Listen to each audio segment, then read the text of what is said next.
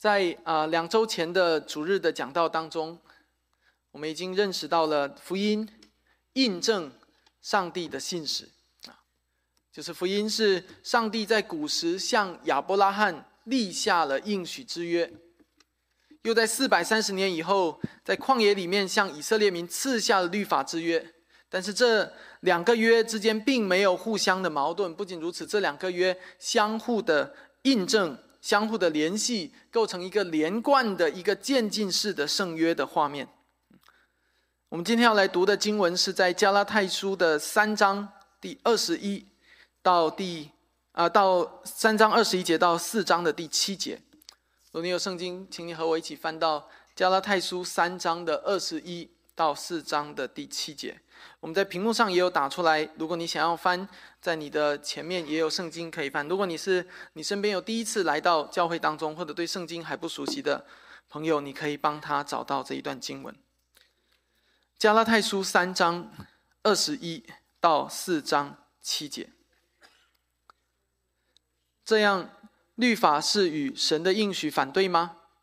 断乎不是。若成传一个能叫能得生的律法，义就诚然本乎律法了，但圣经把众人都圈在罪里时，所应许的福因信耶稣基督归给那信的人。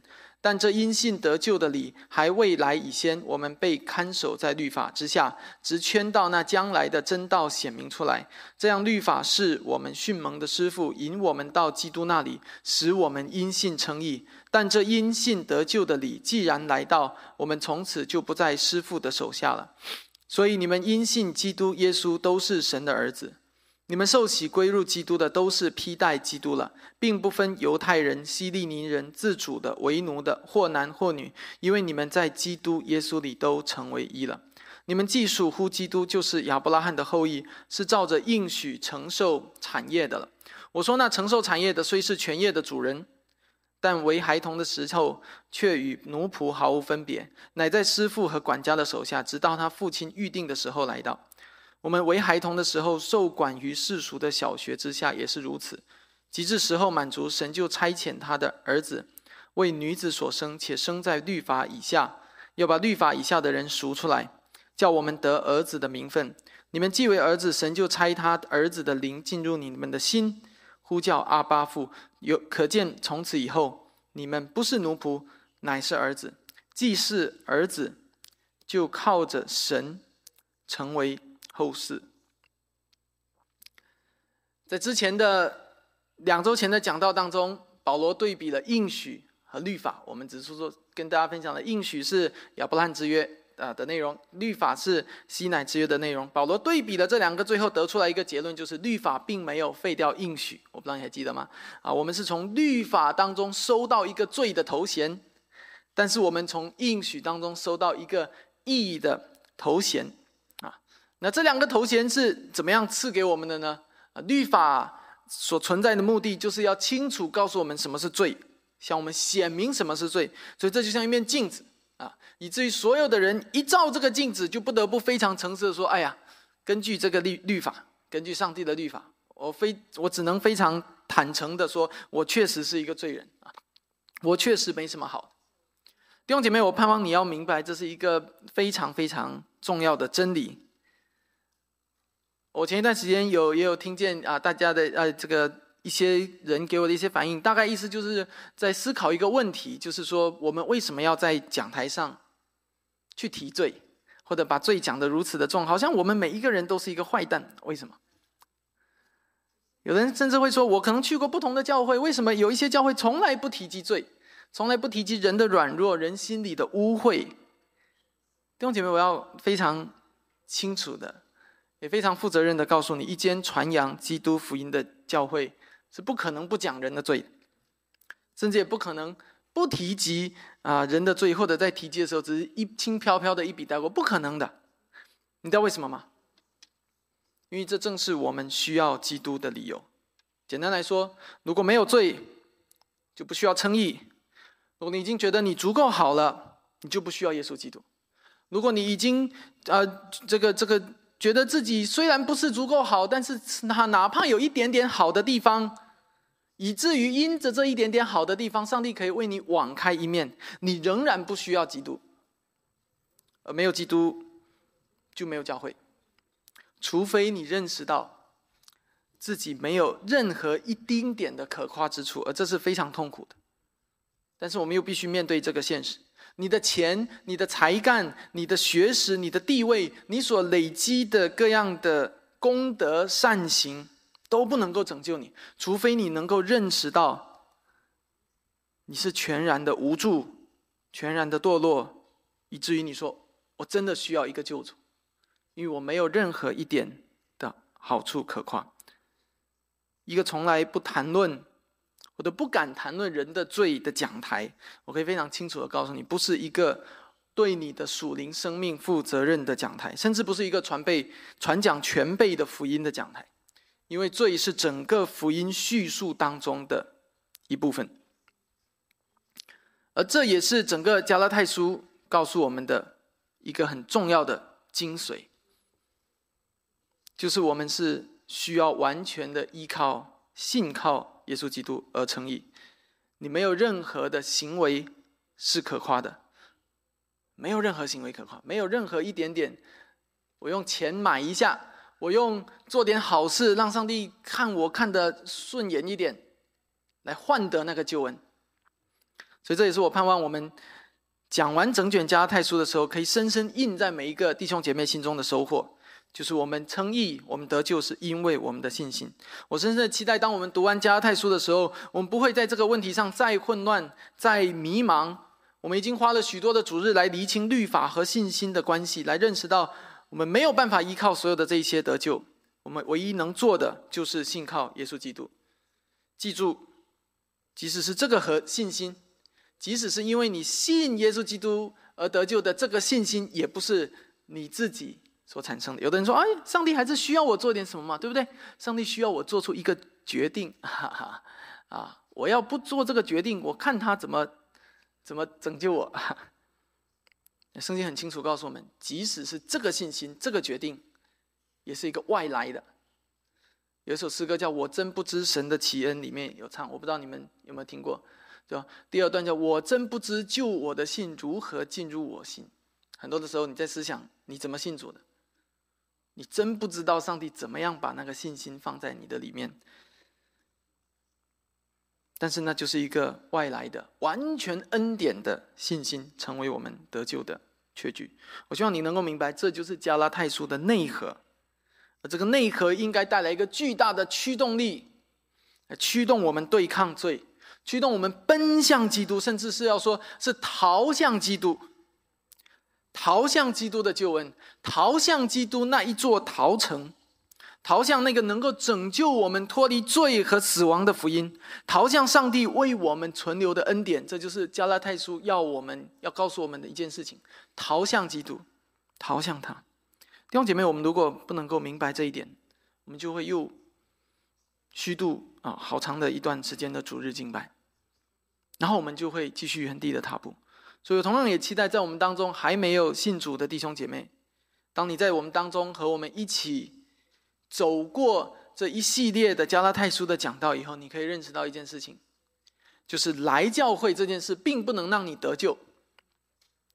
将来在上帝的审判台前，你不能跟上帝说：“啊，上帝啊，我每周都去教会啊，哈 啊，我每周都坐在那里，弟兄姐妹都认识我。”这不能够成为你在上帝审判台前得救的确据。不要忘了主耶稣曾经说过：“说将来有许多人在他面前说主啊，主啊。”但主耶稣会说。我从来不认识你们，所以你如果只是每一周只是来到教会当中，或者你就是啊这个这个，只是因为你的出席，你就以为你理所当然被算作基督徒的话，我很诚实的要跟你分享这个现实，就是基督很有可能对你说：“你这个人我从来不认识你，请你离开。”在我们当中还没有信主的弟兄姐妹，我盼望你们可以明白这一点。并且在这一系列的讲道当中，慢慢的学习，慢慢的认识到这个真理，并且最后做出一个跟随基督的决定，信靠基督，成为基督徒，加入教会，成为天国在这个地上代表团中的一员。我们今天来读的这一段经文，在这一段的经文当中，保罗延续了他之前的教导，那他更进一步的提出来一件新的事情，是我们之前没提过的，就是当我们信主之后，我们拥有了一个身份，新的身份，这个身份叫做上帝的儿子，或上帝的女儿啊，有的地方写上帝的儿女。而这个也是我们今天讲到标题的意思。今天讲到的标题是“福音带来新身份”，这个标题就是从三章二十六节来的。在今天的经文当中，三章二十六节是这样说：“所以你们因信耶稣基督，都是上帝的儿子。”所以福音带来，福音给我们带来的新身份是什么？就是上帝的儿子。我们今天对这个身份常常存在一些误解，其中的一种误解，就是对这个身份无所谓。上帝的儿子就上帝的儿子，有什么了不起啊？所以在今天的讲道当中，我要来帮助你认识究竟这个身份意味着什么。另外一种错误的理解，就是在这个教义当中，在哦，好啊，上帝是我是上帝的儿子，对不对？好，上帝是我的爸爸。是我天上的爸爸，而在另外一种的误解里面，就是把上帝理解成上帝必须是那位能够宠我们、能够疼我们、能够满足我们一切不合理的要求的，满足我们各种喜好、欲望啊，跟他撒娇，他要满足我们的那个好爸爸，并且非常理所应当说：“哎，我是上帝的儿女，他是我的天赋，是我在天上的好爸爸。”所以理所应当，他要满足的要求。所以在今天的讲道当中，我也要帮助你去认识到，在这样的一种的认识当中，究竟问题在哪里，有什么样的错误的地方。在这两种理解里面，前面一种对这个身份无所谓的心态，很容易导致我们属灵生命的懒散。上帝，上帝儿女，上帝的儿子有什么了不起？属灵生命的懒散。而在后面这样的一种。心态当中强调上帝是我的好爸爸当中，他要满足我各种的要求，以至于很容易导致一种以人为的自己的情欲为中心的、以人为中心的人本主义的信仰。而在这种信仰当中，你这个人成为信仰的中心，上帝已经不是你的上帝了，上帝成为你的好仆人。成为你的哆啦 A 梦啊！你知道哆啦 A 梦是什么啊？专门负责实现你的梦想，哈哈，哪怕这个梦想最后把你引向毁灭也无所谓。所以今天讲到我们要解释、澄清这两种错误的观念，来帮助大家重新的把握和认识究竟上帝的儿子的身份是什么。今天讲到的主题句是我们是因信基督耶稣成为上帝的儿子。其实这句话就是二十六节。那这意味着什么呢？这意味着我们继承了亚当的身份，承受了属天的基业，活在天赋上帝的权柄之下。这意这意味着我们接受他的恩典，也顺服他的管教。我每一周的讲到的主题句都会在第三页，你这个单章的第三页的最上面有一个有彩色背景的字，这里是我们的主题句，下面是我们讲到的一个大纲。所以我们要进入到第一点。我们成为天赋上帝的儿子，因此我们就继承了亚当的身份。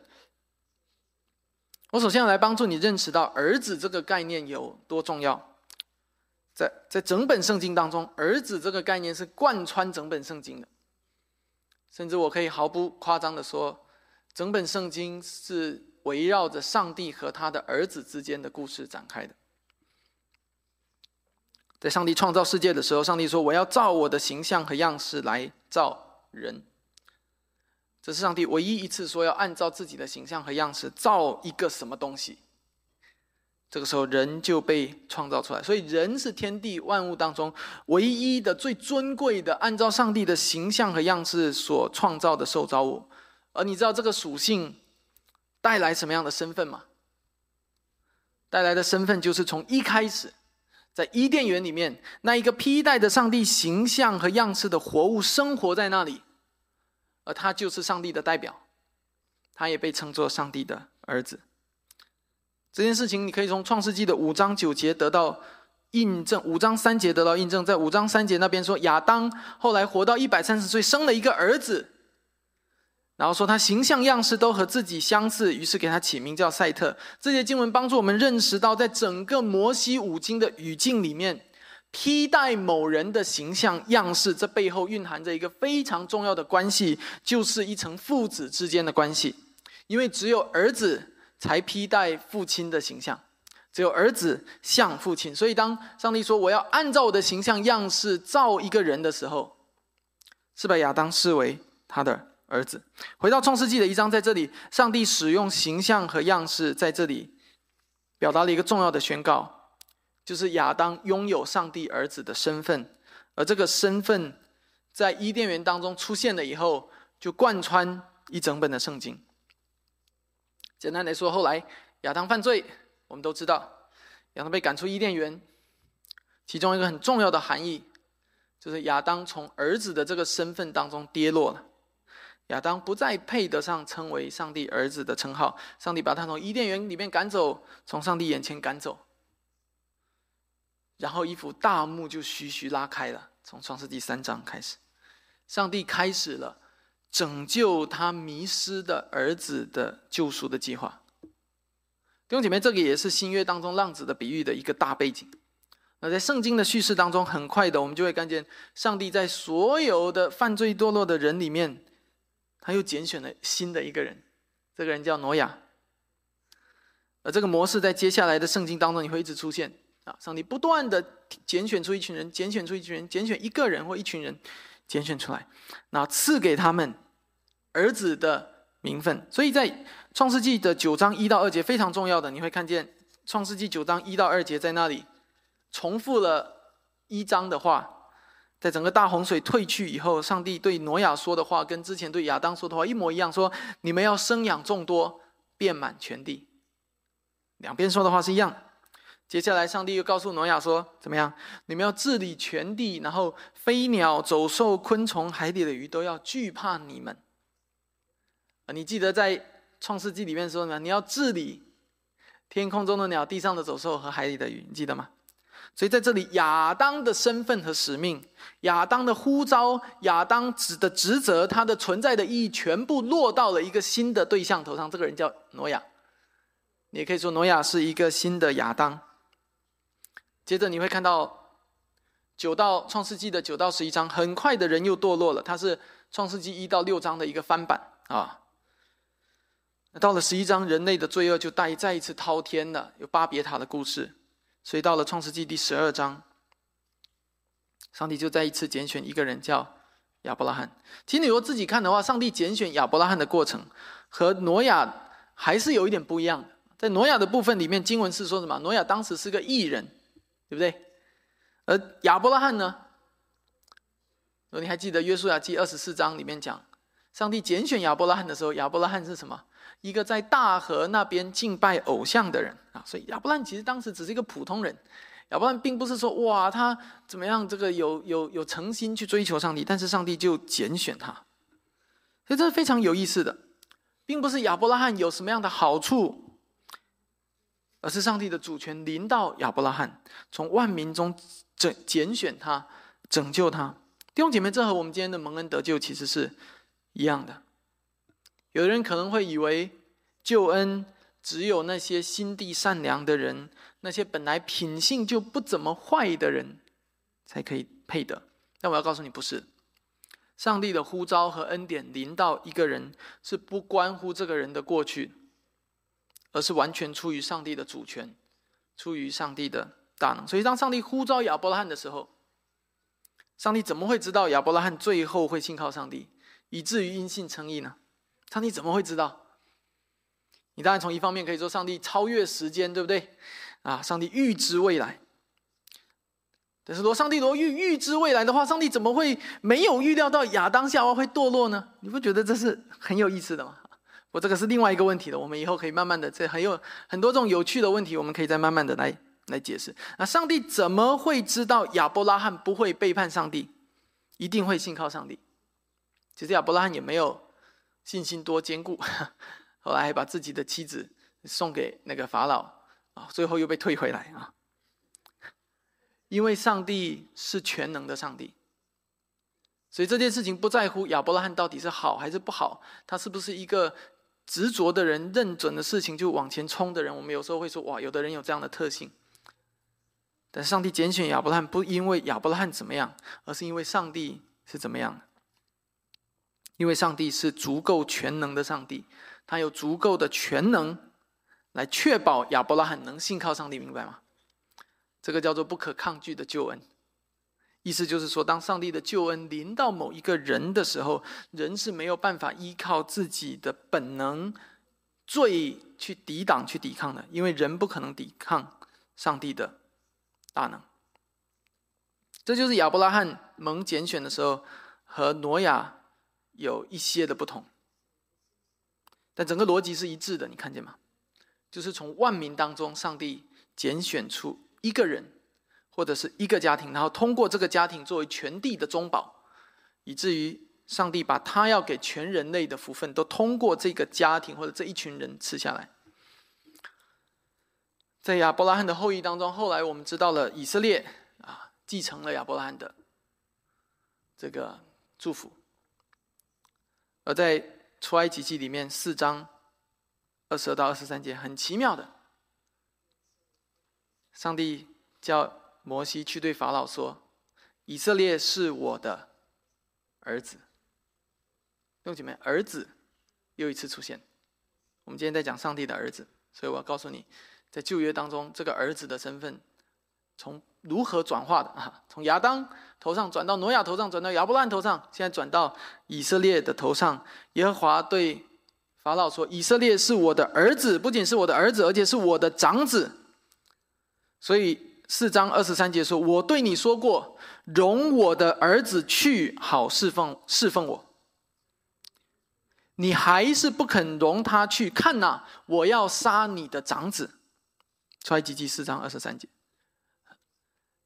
上帝不是去让摩西去跟法老说：“哎，让以色列人走啊，他们是我的人啊，我要救他们，他们属我的。”不是，不仅仅如此，而是说他们是我的儿子。你不让他们走的话，我要杀你的儿子。这个就是后来为什么会有逾越节。所以逾越节的那个那个预言，其实老早出来几集四章就预言了，不是到了十章十一章那时候，哇，逾越节风风火火的时候，才才法老才恍然大悟，上帝老早就告诉他了，这是我的儿子，你若不放我的儿子，我就不放过你的儿子。所以上帝视以色列为他的儿子，所以逾越节的意义是非常特别的。逾越节的意义就是上帝击杀了埃及地全地的长子，包括法老的长子。为了拯救自己的长子出埃及，所以在旧约当中，以色列民不仅仅只是上帝的子民，叫做 the people of God，他们还是上帝的儿子，the son of God，the children of God。进入到撒摩记下七章。沙漠记下七章的第十四节，在那里，上帝对大卫又说了同样的话。上帝对大卫说：“你的后裔要做我的儿子，我要做他的父。”你看到没有？随着以色列的出埃及建国，然后慢慢的有呃这个大卫做王，上帝就大卫继续的告诉他儿子的身份。这时候来到了你的后裔这里，又一次的，上帝对谁是上帝的儿子做了一个很重要的定义。这一次，大卫呃，上帝的儿子落到了大卫的后裔头上，而大卫的后裔既是指向所罗门，也是指向耶稣基督。在诗篇第二篇，大卫受到圣灵的感动，在那里写出了一篇弥赛亚的诗篇。大卫被理想化成一个弥赛亚的形象，为的是要成为将来从上帝独一而生的那个弥赛亚的代表。所以在诗篇的第二章第二篇第七节，那里说：“受高者说，我要传圣旨。耶和华曾对我说：你是我的儿子，我今日生你。”这是诗篇的第二篇。那这一节的经文也被引用到了希伯来书的一章。所以你若翻到希伯来书一章第五到第十四节，诗篇的第二篇那里说。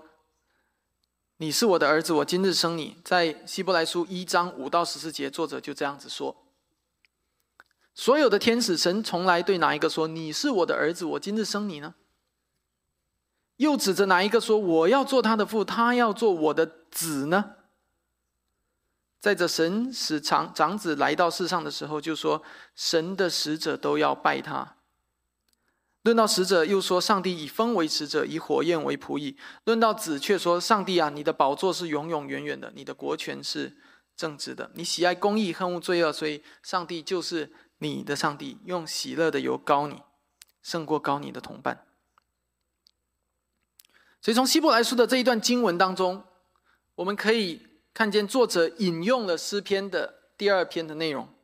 为要向我们表达出一个非常重要的含义，就是在诗篇当中，上帝所预言的那一位耶和华的受膏者，那一位被立在圣山上的耶和华的之君的那一位，如今已经来到了，就是耶稣基督。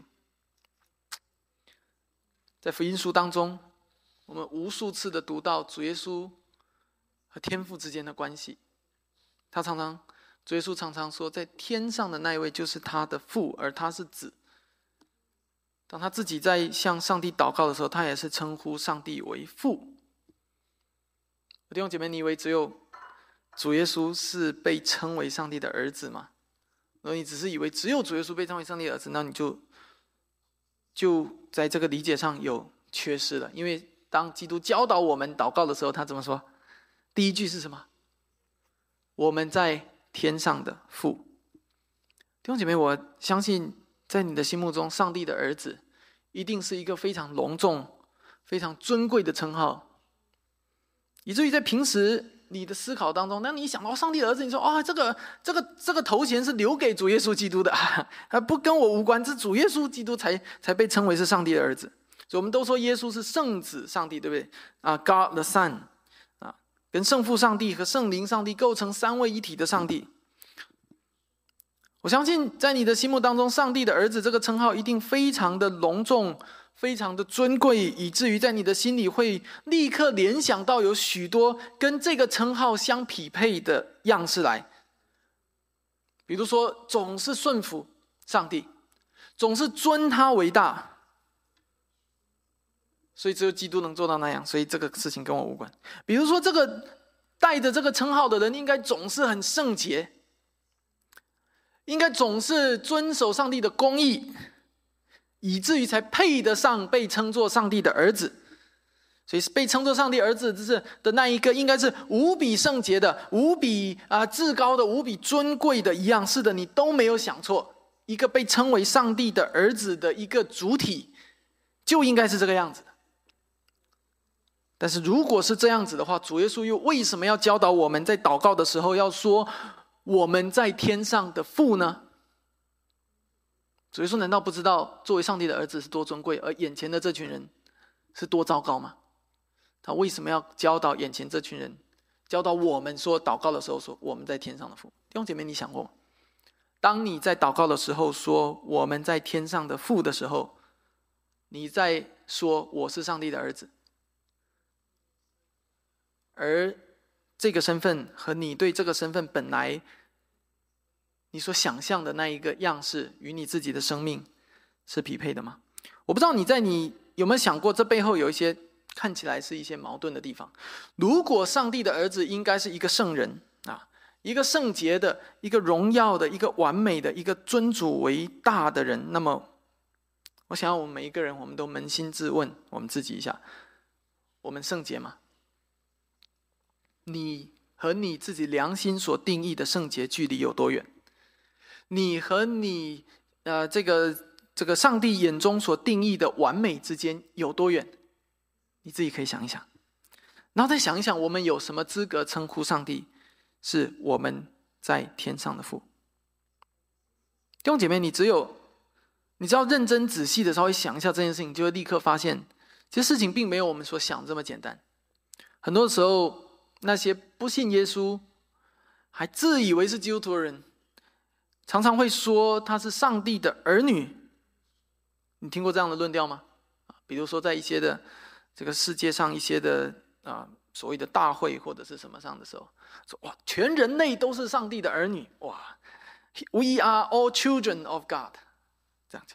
但问题的是，上帝的儿女是这样子的吗？是那样子的吗？另一方面，基督徒在座的，凭什么？我们被称作上帝的儿女，到底根据在哪里？我要邀请你继续读希伯来书，刚才我们读的，继续往下读到二章，你就可以看到根据在哪里。所以，请你继续看到希伯来书，我们刚才读了一章，你看到二章的九到十一节。二章的九到十一节，希伯来书二章九到十一节，唯独见到那成为比天使小一点的耶稣，因为受死的苦，就得了尊贵荣耀为冠冕，叫他因着神的恩，为人人尝了死味。原来那为万物所属、为万物所本的，要领领谁？领许多的儿子进荣耀里去，使救他们的元帅因受苦难得以完全，本是合一的。因那使人成圣的和那些得以成圣都是出于一，所以他称他们为弟兄，也不以为耻。在这段经文当中，我们非常清楚的看见，耶稣是上帝的独生子，他为我们死了又复活了。然后第十节，他是那个长子，那个首生的。然后他要带领许多的儿子进到上帝的荣耀当中，以至于第十一节，基督要称我们为弟兄。你看见了吗？我们糟糕的生活，我们糟糕的属灵的生命，我们糟糕的本相，根本不配得上帝儿子的称号。那究竟是凭什么呢？是凭着耶稣基督，是他带领许多的儿子进到荣耀里去，而那当中就是一切信靠基督的人，凭着耶稣基督成为我们的长兄，我们的大哥哥，成为那个配得一切尊贵荣耀的上帝的儿子。然后因着基督，我们是在基督的辨认下，在基督的遮盖下，在基督的拯救下，我们一起来到上帝的面前，一起被称作。或者我应该说的更具体一点，是被算作上帝的儿子。这样一来，上帝在一开始我前面给你铺的那个大底，哈 哈伊甸园的计划就被成全了。本来亚当被称为上帝的儿子，但是这个儿子失落了，失败了。而在如今，上帝通过赐下他的独生爱子耶稣基督，the only begotten Son。我们以前有跟大家分享过 “begotten” 这个词的意思。如果不记得的话，我们可以以后再分享。the Only begotten Son 成为人的拯救，使所有在这位基督面前、救恩面前愿意信靠的人，可以因着基督的救赎而成为上帝的子民。我们回到今天的经文当中来，这就是加拉太书三章二十六节所说的：我们如今因信耶稣基督，都是上帝的儿子。那接下来，保罗又继续的把上帝的儿子和什么联系在一起？和洗礼联系在一起，指出我们是因此而受洗，归入基督。所以洗礼就成为了我们进入上帝儿女这个大家庭的标志。这也就是为什么我们说每一位这个加入教会的基督徒都应该受洗。我说你的呃呃这个洗礼的本质的其中一层就是加入教会，因为那是我们归入基督。替代基督的标志。当我们因着一同信靠耶稣基督而被称为上帝的儿子之后，希伯来书第二章十一节刚才所说的，基督就称我们为弟兄，我们也彼此称为弟兄，或者姐妹，弟兄姐妹。当我们在教会当中用这个称呼称呼彼此是弟兄或者姐妹的时候，我们不是为了仅仅创造出一种很亲切的氛围，好像这个我们就好像一家人，所以我们要发明、要创造出这样一套的称呼。我们不是为了要假装亲切而亲切，不是为了要创造一种亲密的氛围，好像我们感情很好啊，很甜蜜，我们才称为弟兄姐妹的，不是的。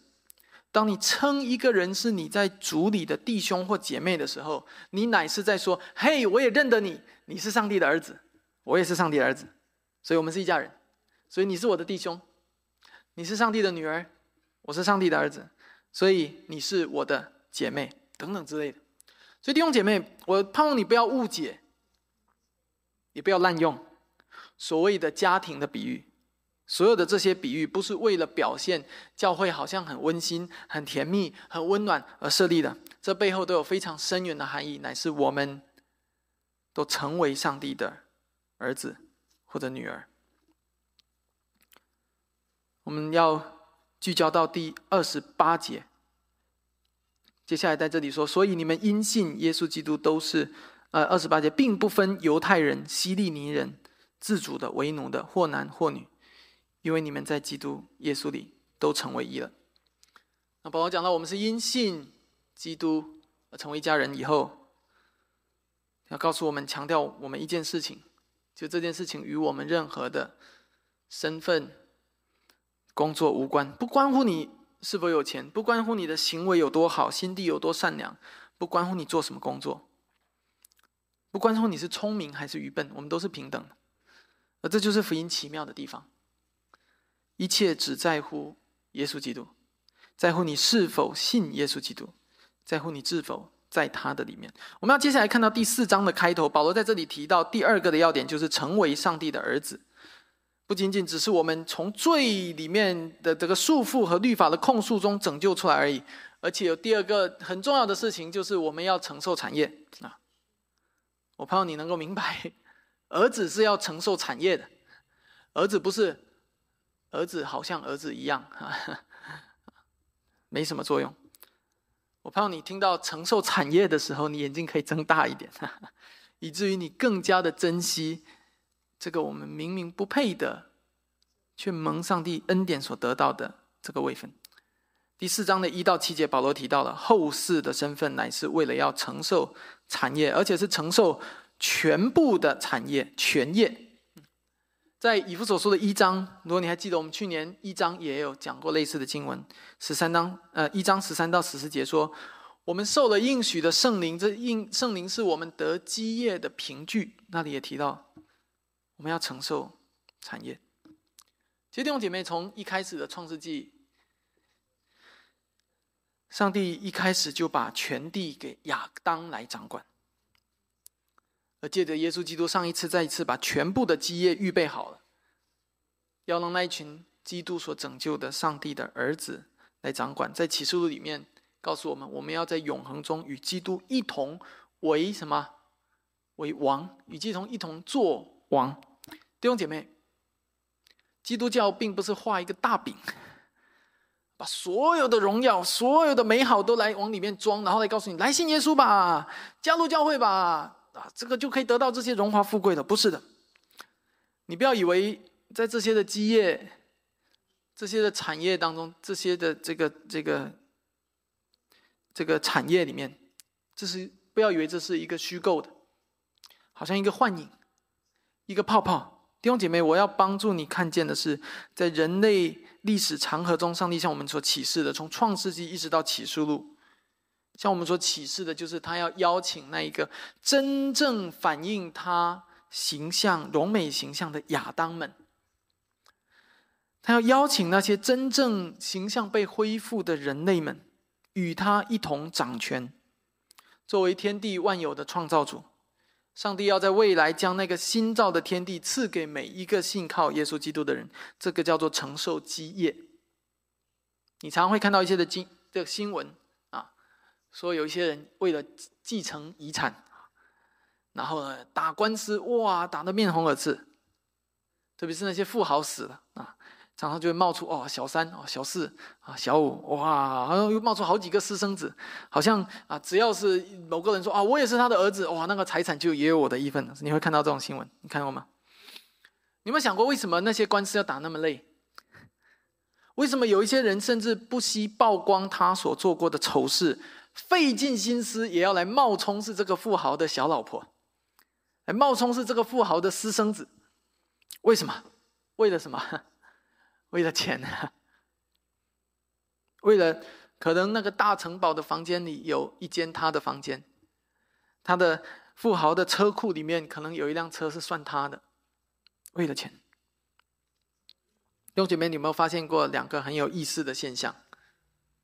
就是人们常常从能够从富豪那里继承到什么非常关心，哪怕那个东西跟你无关，你看到那个新闻，你也想点进去一下，看到底这个富豪有多少钱，看看别人到底从他那继承多少钱。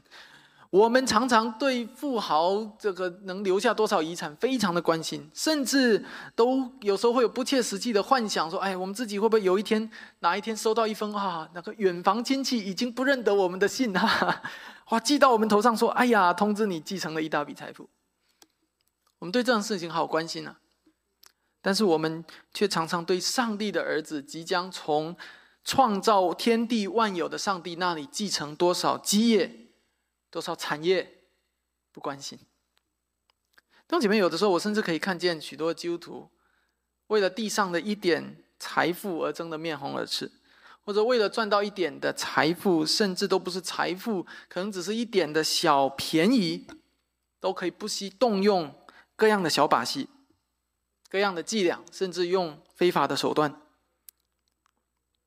比如通过某个欺骗的方式，可以领到一小笔补贴。就所有人都一窝蜂去领，哇，强的不行，其实都是不应该做的。而通过某个作假的方式可以得到一点小礼物，哇，所有人都一窝蜂去抢。但弟兄姐妹，为什么我们对于那位创造天地万有的主为我们所存留的产业却无动于衷呢？我们对于上帝的话语无动于衷，对于基督的救恩无动于衷，甚至有的时候我们听见一些人。一看到教会没有什么油水可捞，他就走了；一看到教会没有什么利益可以占，或者他本来想要占的就像没了，他就走了。啊！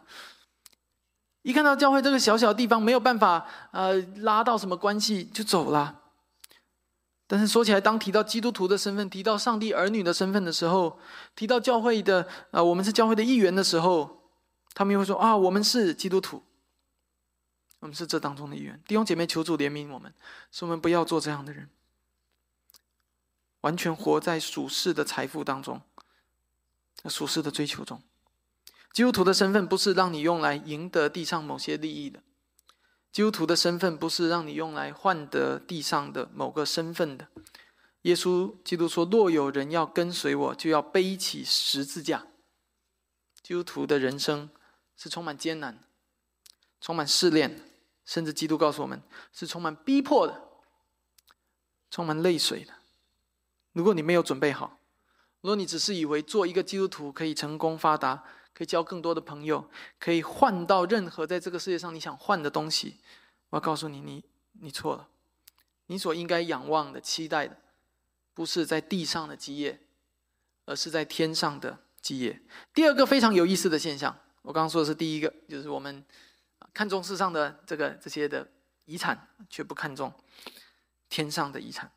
第二个很有意思的现象是，同样是我们轻看我们所要继承的产业会表现出来的，就是当我们已经进到这个家庭，成为这个家庭当中一员的基督徒们，我们因为连我们自己都轻看我们即将领受的产业，因此我们就随意的滥用弟兄或者姐妹的称呼，我们以为那个是教会一表达博爱的方式，随意。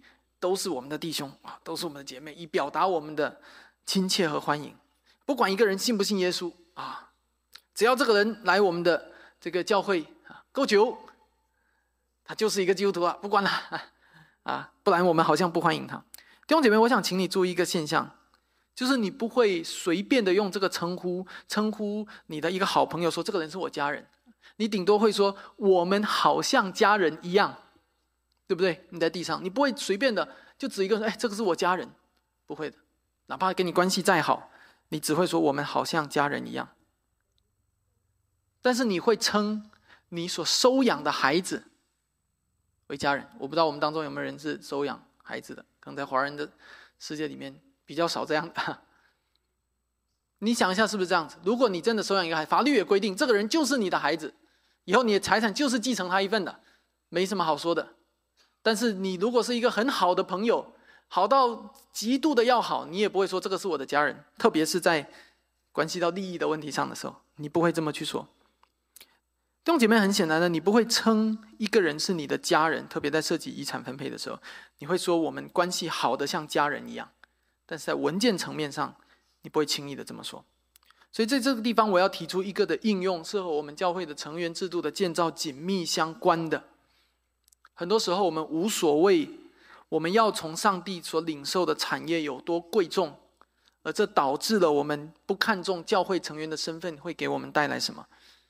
我们不看重这个身份有多贵重，以至于我们会随意的使用这个身份，随意的将那些明明没有信靠耶稣基督、明明没有在基督的人，因着亲情、因着友情、因着面子、因着嗨呀随便啦，我们感情很好啦，不要太伤面子啦，不要闹得太不愉快了，而随意的将上帝的儿女的头衔这个皇冠也加在一个人的头上。弟兄姐妹，如果你真的相信圣经，你又真的爱你眼前的这个人，你就不会这样做。你会为你的一个好朋友，或者是你的亲人，或者你的配偶，你会为他还没有信耶稣而感到心里焦急。你不会欺骗他，说：“哎呀，没关系的，你也是上帝的儿子，算你是啦。”这其实都不是你说算就算的。而当你这么做的时候，是在欺骗你眼前这一位你最爱的人，并且害了他。最后，我们来到第三点，我要说，我们需要认识到，我们在基督里被算作儿子，这是怎么一回事？你还记得我前面所说的吗？唯独基督是从天父所处的，所以是 the only begotten Son，Jesus Christ。什么叫做独啊？独生子的独啊，意思就是我们这些人跟基督是不一样的，在人类社会当中。有两种方式成为一个人的儿子，一种是用生的，另一种是用收养的，adoption，领养、收养。所以我们成为上帝的儿女，成为上帝的儿子，是因着上帝的 adoption，明白吗？在中文里面，adoption 这个词已经被狭义成领养或者收养。好像只有法律上的在在法律层面发生的才叫领养，但是在整个的救恩的教义当中，我们如何成为上帝的领？就是上帝领我们。如果你周五有来我们的这个敬拜之夜的话，你想一下这个以色列，我们读的那段经文，以色列像一个弃婴一样被丢在田地里面，丢在雪里面。你还记得那段经文吗？丢在泥里面，然后上帝动了慈心，就把他领回来。把他洗干净，给他衣服穿，给他黄金首饰，给他很好的食物，这个叫领养。弟兄姐妹，在这个家庭里，在这个大厅里，在西北华人进行会教会里面，我们是被同一位天父所收养、所领养的人。从收养的那一天开始，我们就多了一个父亲，我们就都活在这个父亲的权柄之下。今天很多人。是要父亲的恩典，但是拒绝父亲的管教。今天有很多人是要一个甜爸爸，一个宠爱自己的爸爸，但不想要一个管教自己的爸爸，不想要一个对自己有所要求的爸爸。其实你有时候你这么一想，你会发现，那些只想要天赋做他们甜爸爸的人，他们可能只是年纪大了，更像一个成人一样，但是他在属灵生命上其实还是一个孩子。对不对？你想一下，是不是只有孩子会这样子？你孩子还小的时候，他就希望你做他的甜爸爸啊！只要你的恩典，不要你的管教啊！你给这个就希望你天天宠他们，给他满足各种愿望。但是当你要跟他管教的时候，跟他闹别扭的时候，他就开始排斥，他就开始抗拒了。所以搞得所有的家长都要怎么样？闽南语我不知道，我们有一个词叫“肉”，就是这样，就是卤啊！你知道什么叫卤吗？我就是放在那个卤汤里面，一直卤，一直卤，卤很久才能卤出那个味道来，所以那个词是很很很形象的。我发我不知道你能不能理解啊？就是你跟孩子之间的挣扎不就是这样子吗？对不对？一直跟他卤啊，恩威并重的，费尽心思的。你想想，你对你的孩子，你就会这样，你就会明白，如果我是你的爸爸，不是你所有的理由，我都会。答应你，对不对？因为你是为了他的益处着想。但你再想想，今天当你看见那些把上帝当做发糖机器的人，他们的心思意念，难道和这些孩子有什么不一样吗？求主帮助我们，使我们真正在属灵上长大，成熟，这和我们的年龄没有关系。无论你今天是年老还是年轻，我都要鼓励你，不要因着自己的年龄而贬低你自己，也不要因为你自己的年龄而以的而觉得你的属灵生命应该是什么样的。我要鼓励你，对别人也一样的，不要按着外表来评价一个人，特别是那些年轻的人。不要让人小看你的年轻，保罗对提摩太说：“要在各方面都做众信徒的榜样。”那我们真正在属灵上做一个成熟的基督徒吧。在今天讲到的最后，我要指出，我们活在天赋上帝的权柄之下意味着什么？权柄意味着制度。今天的人都很排斥制度，教会是一个家，不应该有制度。讲的很有道理。但是这样的人常常忘记了，每一个家里面都有家长，而我们都应该领受这个家长的恩典，也理所当然顺服这个家长的命令。这个家长就是我们的天赋。我们如今的一切都是他所赐的，但是我们也顺服，也应该顺服他的管教，因为主所爱的，他必管教。我们应该要认识到，西北华人教会、西北华人浸信会。是基督用宝血所买赎回来的，是上帝眼中的珍宝。珍宝是贵重的，同时珍宝也是被打磨的。珍宝是使它的主人得到荣耀的。我盼望时间不要抹杀我们的记忆和认知，以至于我们慢慢忘记了我们的位分。我们作为上帝的儿女，我们的尊贵，我们所领受的荣美，我们所披戴的荣耀，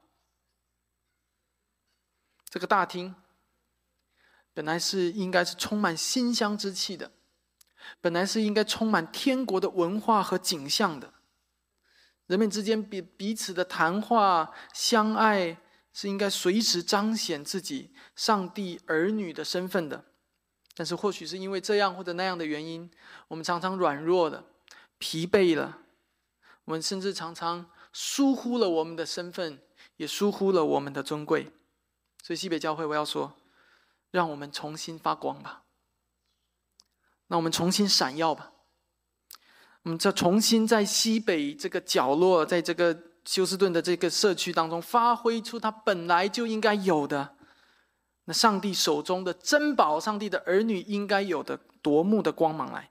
我们是上帝的儿女，是天国的子民，闪耀起来，因为我们是珍宝；闪耀起来，因为我们是灯塔；闪耀起来，在这个没有光的时代当中闪耀起来。